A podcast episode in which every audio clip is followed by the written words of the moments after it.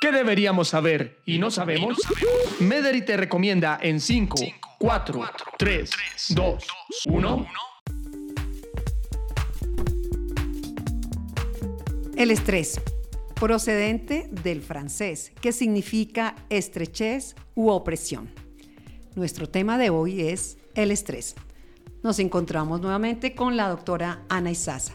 Doctora Ana Isaza, contémosle a nuestros oyentes qué significa, cómo se identifica un comportamiento del estrés. El estrés, como lo dijiste, es precisamente esa percepción de opresión o de angustia que sentimos ante diversas situaciones. Pensamos simplemente que es psicológico, pero cuando nosotros entendemos realmente es una situación externa que nosotros percibimos y esto genera un cambio en nuestro comportamiento a través de modificaciones del cerebro, generando respuestas fisiológicas en todo nuestro cuerpo como aumento de cortisol y otros síntomas. Por eso el estrés se siente en el cuerpo con sudoración, taquicardia, angustia e inclusive mayor atención ante ciertas situaciones. Doctora Ana, sin embargo, uno puede decir que el estrés es una enfermedad o cómo puede uno categorizar el estrés para saber uno cómo acude, cómo a quién le puede contar sobre si me siento o no estresado, porque es una palabra que puede ser muy comúnmente usada y que puede ir acomodándose a todo tipo de comportamiento. El estrés es un síntoma, realmente. Lo que pasa es que hay un estrés normal. El estrés normal, por ejemplo, es el que sentimos para poder cruzar una calle. Es necesario sentir el estrés para poder medir la velocidad del carro y pasar la calle. También, por ejemplo, cuando tenemos un examen para tomar la decisión de hacer algo que no nos gusta y sacar tiempo para estudiar. Pero cuando esto se vuelve permanente ya no es normal, porque nuestro cuerpo empieza a producir una serie de procesos inflamatorios que generan daño a largo plazo. Por eso se puede convertir en algún momento en una enfermedad y generar diferentes patologías como depresión, ansiedad, trastornos del sueño, fatiga e inclusive síntomas físicos como cansancio extremo o alteraciones incluso en el azúcar.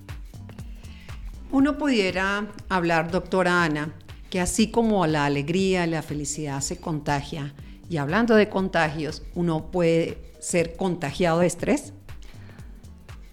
Es difícil decir que podría contagiarse el estrés, pero realmente como somos seres humanos y nos caracteriza la empatía, o sea, tener la capacidad de ponernos en la situación del otro, si permanentemente estamos con alguien que tiene mucho estrés o que es muy nervioso ante situaciones o muy pesimista, podemos empezar a generar ese mismo comportamiento porque sentimos la presión que siente la otra persona. Lo importante acá es tener la capacidad de reconocer que hay situaciones que son mías y otras que pertenecen al otro y esto se hace es a través de mejorar algo que llamamos estrategias de afrontamiento, que son como las herramientas que tenemos mentales para superar situaciones difíciles. Los cinco en cinco. Doctora, las recomendaciones. Primera, dormir entre 6 y 8 horas. Segundo, actividad física mínimo 30 minutos en la mañana.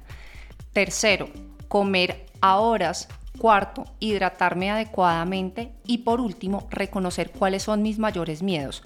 Muchos de los miedos están en mi cabeza y no son realidad. Hablamos con la doctora Ana Isaza, médico psiquiatra con cinco maestrías, medicina biológico naturista, fibromalgia, neurociencias y dolor, y formación en psiconeuroinmunoendocrinología, profesora de la Universidad de Rosario y profesional de Medellín. Esperen el próximo podcast ahora que ya sabemos de ansiedad, estrés y depresión. Vamos a ver cuáles son esos comportamientos, esos ejemplos para detectar cuál de esos tres tenemos o de pronto un poco de cada uno. Muchas gracias y nos encontramos en nuestro próximo podcast. Feliz resto de día para todos y no se les olvide, Mederi te recomienda. Gracias por escucharnos. Y recuerda acudir siempre a tu médico.